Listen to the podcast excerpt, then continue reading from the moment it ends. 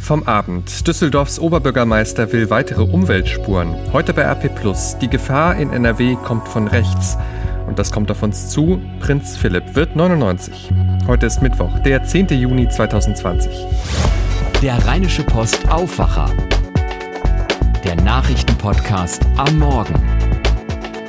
Guten Morgen, ich bin Henning Bulka. Von mir erfahrt ihr jetzt alles, was ihr heute Morgen wissen müsst. Und da blicken wir zunächst in die USA. If four black cops wenn vier schwarze Polizisten das gleiche mit einem Weißen gemacht hätten wie mit George, gäbe es keinen Ruf nach neuen Lektionen, Reformen und Spendenaktionen, die wären schlichtweg in den Knast gesteckt worden. Und solange ein schwarzes Leben nicht den gleichen Wert hat wie ein weißes, solange werden wir diese Probleme immer wieder haben.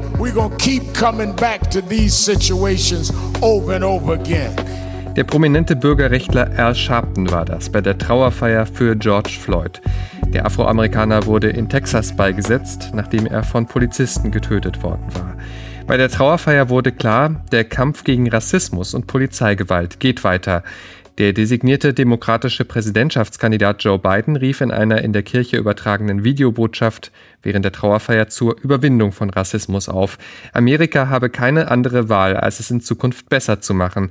Wir können die Wunden dieser Nation heilen, sagte Biden. Auch an Präsident Trump gab es offene Kritik. Jemand hat gesagt, macht Amerika wieder großartig, sagte Floyds Nichte Brooke Williams unter Bezug auf Trumps Wahlkampfslogan 2016. Aber Amerika war nie großartig. Es dürfe keine Hassverbrechen mehr geben. Damit nach Deutschland. Zur Politik, aber nicht zu der im Bundes- oder Landtag, sondern im Rathaus. Am 13. September ist Kommunalwahl in NRW und eine Wahl, auf die dann besonders viele Menschen schauen, ist die in der Landeshauptstadt Düsseldorf. Hier will Oberbürgermeister Thomas Geisel von der SPD wiedergewählt werden. Das Amt streitig machen wollen ihm aber unter anderem gleich drei aussichtsreiche Kandidaten. Stefan Keller von der CDU, aktuell Stadtdirektor in Köln, Marie-Agnes Strack-Zimmermann von der FDP, Parteichefin in Düsseldorf und Bundestagsabgeordnete und Stefan Engstfeld von den Grünen, Landtagsabgeordneter für Düsseldorf. Alle vier haben sich gestern Abend getroffen auf Einladung des Heimatvereins Düsseldorfer Junges, auf Abstand natürlich, im Konferenzzentrum der Rheinischen Post. Anders als sonst war es aber keine Publikumsveranstaltung wegen Corona, sondern eine Diskussion, die per Facebook Livestream übertragen wurde, auch auf RP Online. Eines der Streitthemen, das war ja klar in der Stadt der Umweltspuren, das war die Verkehrspolitik, ein Thema, das auch über die Stadtgrenzen hinaus immer wieder für Aufregung sorgt. Anne Lieb aus unserer Düsseldorfer Lokalredaktion, gab's was Überraschendes? Ja, es gab wirklich eine handfeste Überraschung. Thomas Geisel, der amtierende Oberbürgermeister, hat angekündigt, dass er im Falle eines Wahlsiegs weitere Umweltspuren prüfen lassen will. Er sagt, er lässt die Rheinbahn überprüfen, auf welchen Strecken es richtig was bringen würde, wenn man den Autoverkehr aussperrt und die Bussen die Spur zur Verfügung stellt. Und er lässt sich auch nicht abschrecken von der Kritik, insbesondere ja an der dritten Umweltspur, die im Herbst gestartet ist. Er räumt ein, dass man das hätte besser vorbereiten können, aber meint, grundsätzlich sei das Konzept gut, um den ÖPNV zu beschleunigen. Was haben denn die anderen dazu gesagt?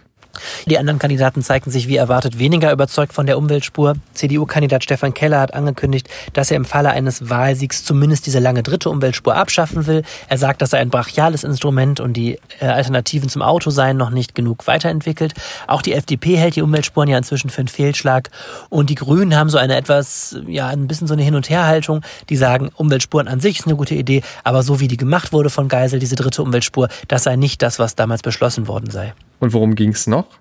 Ja, ähm, ein weiteres wichtiges Thema war natürlich die Bewältigung der Corona-Krise. Man muss wissen, auch Düsseldorf stellt das Ganze vor schwierige Zeiten, denn die Gewerbesteuereinnahmen brechen ein. Und die Kandidaten hatten dazu einige unterschiedliche Positionen, aber alle waren sich einig, die Stadt muss weiter investieren. Und alle waren sich auch einig, die nächsten Jahre, die werden finanziell nicht einfach. Dankeschön, Arne, für diesen kurzen Überblick der Diskussion. Moderiert wurde die von Moritz Döbler, Chefredakteur der Rheinischen Post.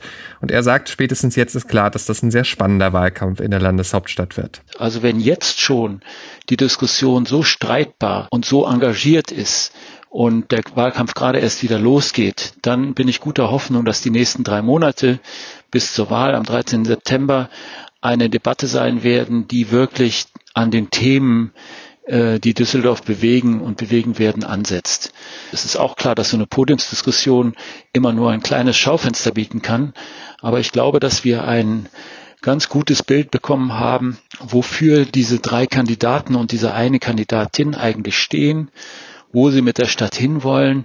Aber es sind halt im Moment noch Überschriften. Es sind wenig Details, es geht wenig in die Tiefe, das geht in der Kürze der Zeit vielleicht auch nicht, aber das ist sicher etwas, was in den nächsten drei Monaten äh, noch sehr viel deutlicher werden muss und wo wir uns als Rheinische Post, glaube ich, auch äh, verdient machen können und wo wir uns darauf freuen, diesen spannenden politischen Diskurs zu begleiten und auch immer wieder ähm, die, die Details der Auseinandersetzung nachzuzeichnen. Für Moritz Döbler war es noch aus einem anderen Grund ein spannender Abend. Für mich auch persönlich spannend, weil ich bin ja gerade erst seit knapp einem halben Jahr Chefredakteur der Rheinischen Post und habe begonnen, mich mit den Themen zu beschäftigen. Und das ist natürlich auch für mich eine tolle Sache, weil ich ganz viele Dinge dabei lerne und ähm, auch einen Blick auf die Stadt bekomme, äh, den ich so vorher überhaupt nicht hatte. Also gute Veranstaltung, glaube ich, aber äh, es müssen noch viele Diskussionen und viele Debatten folgen, damit man sich wirklich ein Bild machen kann, wem man denn eigentlich äh, die Verantwortung zutraut. Und wenn ihr jetzt ganz genau wissen wollt, was gestern Abend alles gesagt wurde beim Talk der Düsseldorfer OB-Kandidaten, dann findet ihr die Zusammenfassung und die ganze Diskussion in voller Länge auf RP Online. Euch gefällt dieser Podcast? Dann unterstützt uns gern mit einem RP Plus Abo. Den Deal für euch gibt's auf rp-online.de slash Aufwacher-Angebot. Danke an alle, die schon abonniert haben und unsere Arbeit damit unterstützen. Und heute lest ihr, wenn ihr ein RP Plus Abo habt, das hier bei uns. Die Zahl der Rechtsextremisten ist in Nordrhein-Westfalen auf Höchststand. Das geht aus dem neuen Verfassungsschutzbericht hervor, der gestern vorgestellt wurde. Kirsten Bialdiger berichtet für die RP über Landespolitik und mit ihr schauen wir genauer auf diese Zahlen drauf. Erstmal vielleicht so die Fakten vorneweg. 4075 Rechtsextremisten zählte der Verfassungsschutz 2019 in NRW. Das ist ein Anstieg von etwa 25 Prozent, der höchste Stand seit zehn Jahren. Kirsten, was vermutet der Innenminister denn, woher dieser Anstieg kommt? Ja, er hat ähm, sehr stark das Internet dafür verantwortlich gemacht. Also er hat sich, man muss fast sagen, in Rage geredet. Er hat verschiedene Ausdrücke gefunden für das Internet. Es sei die Radikalisierungsmaschine des 21. Jahrhunderts. Es sei die reife Kammer für Terrorismus und dunkle Kammer eines extremistischen Weltbildes. Ähm, und ähm, daher ist auch eigentlich die Zahl der registrierten oder bekannten Rechtsextremen gar nicht mehr so entscheidend. Das hat er bei der Gelegenheit auch gesagt. Denn ähm, inzwischen hat sich das rechtsextreme Gedankengut im Netz so verbreitet, dass man damit rechnen muss, dass aus dieser Masse heraus ähm, immer ein Einzelner heraustritt und dann einfach anfängt zu schießen. So hat er das sinngemäß gesagt. Ähm, so war das ja auch in Halle bei dem Attentäter, der auf eine Synagoge einen Anschlag verüben wollte. Der war ja äh, auch so ein einsamer Mensch, der mehr oder weniger im Keller seiner Eltern sein Dasein gefristet hat und ähm, der sich im Netz radikalisiert hat, dann da auch seine Verstärkung gefunden hat, also sich nur noch mit äh, Menschen im Netz umgeben hat, die äh, ähnliche Gedanken wie er hatten und dann irgendwann ähm, aus diesem Keller herausgetreten ist und äh, Morde verüben wollte. Wie will Innenminister Reul denn das Problem bekämpfen? Ja, das ist äh, nicht ganz einfach. Also man kann natürlich das Netz und das macht der Verfassungsschutz auch äh, beobachten, die, die einzelnen Foren beobachten. Ähm, es ist auch einiges im Gespräch, wie man ansonsten ähm, sich da in diesen Kreisen noch tummeln kann. Ähm, das wurde aber nicht offen oder laut gesagt, was da im Einzelnen geplant ist. Und das hat ja auch seinen guten Grund, dass man darüber nicht offen spricht. Interessant ist ja, dass die Zahl der Straftaten zurückgegangen ist. Ja, aber auch da hat er gesagt, also das sagt gar nicht so viel aus. Es sind weniger Straftaten aber diejenigen, die verübt wurden, haben eine ganz besonders schlimme Qualität. Also da hat er dann in dem Fall auch äh, linksextremistische Gewalttaten angeführt. Ähm, da war ja 2019 auch noch zum Teil der Hambacher Forstschauplatz solcher Taten und da sagte ähm, die Aktivisten im Hambacher Forst waren eben zum Teil sehr viel gewaltbereiter und waren dazu fähig, weiterzugehen als sonst. Also die nahmen dann durch Brandsätze auch tatsächlich den Tod von Menschen in Kauf. Und das, also mit anderen Worten, die Zahl politisch motivierter Gewalttaten ist vielleicht zurückgegangen, ja, aber nicht ähm, die Schwere. Du hast Linksextremismus angesprochen. Es geht natürlich im Verfassungsschutzbericht nicht nur um Rechtsextreme. Wie sieht es damit aus? Ja, also man muss schon sagen, und das stellt auch niemand ernsthaft mehr in Frage, ähm, dass die Gefahr von rechts kommt. Also das äh, ist unbestritten. Ähm, vielleicht gibt es einzelne AfD, die das sicher bestreiten, aber ähm, äh, die Zahlen sprechen eben auch diese Sprache. Wir haben in Nordrhein-Westfalen laut Verfassungsschutzbericht 2000 gewaltbereite Rechte. Wir haben 700 Salafisten demgegenüber und 800 bis 900 Linksextreme. Allein, allein das äh, zeigt, dass, dass die Gefahr von rechts kommt und dann kommt eben noch die zunehmende Radikalisierung im Netz dazu. Natürlich werden auch die anderen beobachtet, auch die Linksextremisten, auch die Islamisten. Es kann immer wieder auch eine Gefahr von diesen Gruppierungen ausgehen. Das ist dem Verfassungsschutz auch bewusst. Aber äh, tatsächlich ist äh, der Rechtsextremismus auch jetzt mit der jüngsten Entwicklung, sich mit den Corona-Demonstranten äh, gemein zu machen, steht im Moment im Fokus des Verfassungsschutzes. Und das ist ja auch nochmal ganz interessant. Es gibt keine Demo gegen die Corona-Maßnahmen aktuell, wo Rechtsextreme nicht dabei sind, sagt der Verfassungsschutz. Also bedeutet, demonstrieren ist natürlich grundsätzlich okay, aber genau hinschauen, wer da neben einem steht. Kirsten Bialdiger, Dankeschön. Ja, gerne. Und jetzt schauen wir noch auf ein Thema, das gestern und auch schon zuvor für viel Furore gesorgt hat. Es geht um ein Urteil, dessen Folgen wir auch künftig noch spüren könnten im politischen Betrieb. Bundesinnenminister Horst Seehofer darf die AfD kritisieren, aber nur dann, wenn er nicht seinen Ministerhut aufhat. Das ist, kurz zusammengefasst, das Urteil des Bundesverfassungsgerichts, das gestern verkündet wurde. Die Partei hatte geklagt, weil auf der Website des Innenministeriums vor einiger Zeit ein Interview mit Seehofer veröffentlicht worden war, das er der deutschen Presseagentur gegeben hatte. Darin hatte er die AfD staatszersetzend und schäbig genannt.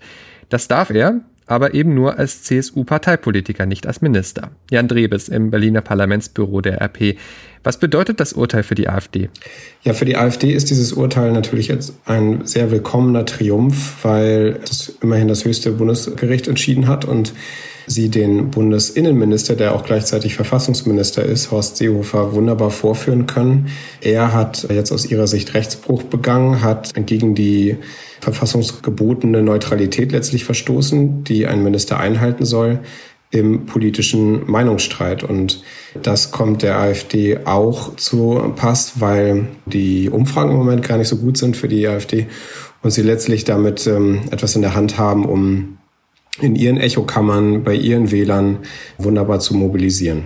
Wie geht denn die AfD strategisch vor? Es scheint eine Taktik zu sein dieser Partei, dass sie immer wieder vor das Bundesverfassungsgericht, aber auch vor Landesverfassungsgerichte wie zum Beispiel in Thüringen ziehen, um dort gegen aus ihrer Sicht Missstände vorzugehen. Und letztlich ist es so, dass sie damit natürlich ihr gutes Recht vertreten. Sie haben das Recht dazu, sie können das machen. Nur legen sie damit natürlich auch die Axt an äh, demokratische Institutionen, wollen eigentlich gar nicht unbedingt äh, die Demokratie stärken, so wie sie vorgeben, sondern wollen den politischen Gegner vorführen, in diesem Fall Seehofer, und wollen auch die Institutionen dafür nutzen, dass man sie ähm, so ein bisschen in Misskredit ziehen kann. Es gab 2018 schon ein ähnliches Urteil gegen die ehemalige Bildungsministerin Johanna Wanka. Man muss also sagen, vermutlich hätte Seehofer gewarnt sein müssen, sein Amt als Minister und das des Parteipolitikers hier besser zu trennen. Wie reagiert denn jetzt die Politik auf dieses Urteil? Ja, insofern, als dass sie einfach ähm, erst recht sagen, wir müssen der AfD weiterhin die Stirn bieten, wir müssen der AfD weiterhin ähm, auch äh, harte Kritik um die Ohren hauen. Es kann nicht sein, dass wir jetzt uns sozusagen zurücknehmen im Meinungsstreit, sondern wir müssen einfach nur aufpassen, wie wir es tun, weil die alles beklagen, was ähm, nicht bei drei auf den Bäumen ist sozusagen. Und da muss man dann einfach jetzt schauen, dass die Opposition zur AfD, also alle anderen äh, demokratischen Parteien im Bundestag, ähm, sozusagen weiterhin aufpassen müssen, was sie, wie sie es machen, wie sie gegen die AfD vorgehen, äh, dass sie da geschickter agieren als bislang und dass sie dieses Urteil dann auch berücksichtigen. Aber dass sich da jetzt jemand einen Maulkorb verhängt, ähm, das sehe ich und hoffe ich nicht. Dankeschön, Jan Drebes. Sehr gern, danke. Schauen wir damit jetzt noch auf das, was heute wichtig wird. Das Kölsche Bierkartell ist heute noch einmal vor Gericht. Das Oberlandesgericht Düsseldorf verhandelt über die Einsprüche von drei Kölschbrauereien gegen Bußgelder des Kartellamtes. Dieses hatte wegen verbotener Preisabsprachen hohe Geldbußen gegen die Kölner Brauereien Früh, Gaffel und Erzquell verhängt. Dagegen haben die Brauereien Einspruch eingelegt. Die Reisewarnung wegen der Corona-Pandemie für mehr als 160 Länder außerhalb der Europäischen Union soll bis Ende August verlängert werden. Das Bundeskabinett will nach Informationen der deutschen Presseagentur heute einen entsprechenden Beschluss fassen. Der soll aber Ausnahmen für einzelne Länder zulassen, die bestimmte Kriterien erfüllen. Dazu soll etwa die Entwicklung der Infektionszahlen, die Leistungsfähigkeit der Gesundheitssysteme, Testkapazitäten, Hygieneregeln und Reisebeschränkungen zählen. Ansonsten will Bundesinnenminister Horst Seehofer heute das Kabinett unterrichten über die neuen Regeln für die Einreise aus anderen EU-Staaten. Ab dem 16. Juni soll hier von wenigen Ausnahmen abgesehen alles wieder so laufen wie vor Beginn der Corona-Krise. Agrarministerin Julia Klöckner will dazu auch Neuregelungen für die weitere Beschäftigung von Saisonkräften in der Landwirtschaft vorstellen. Außenminister Heiko Maas reist heute nach Israel. Dort spricht er mit der neuen Regierung vor allem über die geplante Annexion besetzter Palästinensergebiete. Auf den sonst üblichen Besuch der palästinensischen Regierung in Ramallah verzichtet Maas aber unter Verweis auf die erschwerten Bedingungen wegen der Corona-Pandemie. Es ist still geworden um Prinz Philipp, den Ehemann der Queen, Heute wird er aber 99 Jahre alt. Herzlichen Glückwunsch. Seit fast drei Monaten sitzt Prinz Philipp nun schon auf Schloss Windsor in der Nähe von London fest. Wegen der Pandemie wurde der Prinzgemahl schon weit vor Ostern vom Landsitz Sandringham in der Grafschaft Norfolk per Hubschrauber zu Königin Elisabeth II. nach Windsor gebracht. Wegen ihres Alters sind beide stark gefährdet durch das Virus. Eine Party gibt's deshalb auch nicht. Geplant ist ein Mittagessen. Einige Familienmitglieder werden wohl anrufen. Viel mehr hat der Buckingham Palace aber nicht verraten. Trotzdem wünschen wir mal eine schöne Feier, so gut wie das eben heute geht. Schauen wir jetzt noch aufs Wetter in NRW. Heute viele Wolken, immer wieder auch Schauer möglich. Richtung Abend kann es hier und da etwas auflockern, auch bei bis zu 19 Grad maximal, sagt der Deutsche Wetterdienst. Morgen am Feiertag dann ebenfalls viele Wolken und immer wieder Schauer bis 23 Grad. Der Brückentag am Freitag wird dann aber schöner mit Sonne und sogar bis zu 29 Grad bekommen wir dann. Das war der Rheinische Postaufwacher vom 10. Juni 2020. Ich bin Henning Bulka. Heute Nachmittag gibt es dann die nächste Folge von Coronavirus in NRW. Das ist ja unser Spin-off-Podcast zur Corona-Krise. Hört ihr, wenn ihr den Aufwacher abonniert habt, in eurer Podcast-App. Den nächsten normalen Aufwacher gibt es dann am Freitag, also übermorgen. Auch wir machen morgen mal einen Tag Pause am Feiertag. Habt jetzt einen guten Tag und bleibt gesund. Ciao, ciao. Mehr bei uns im Netz www.rp-online.de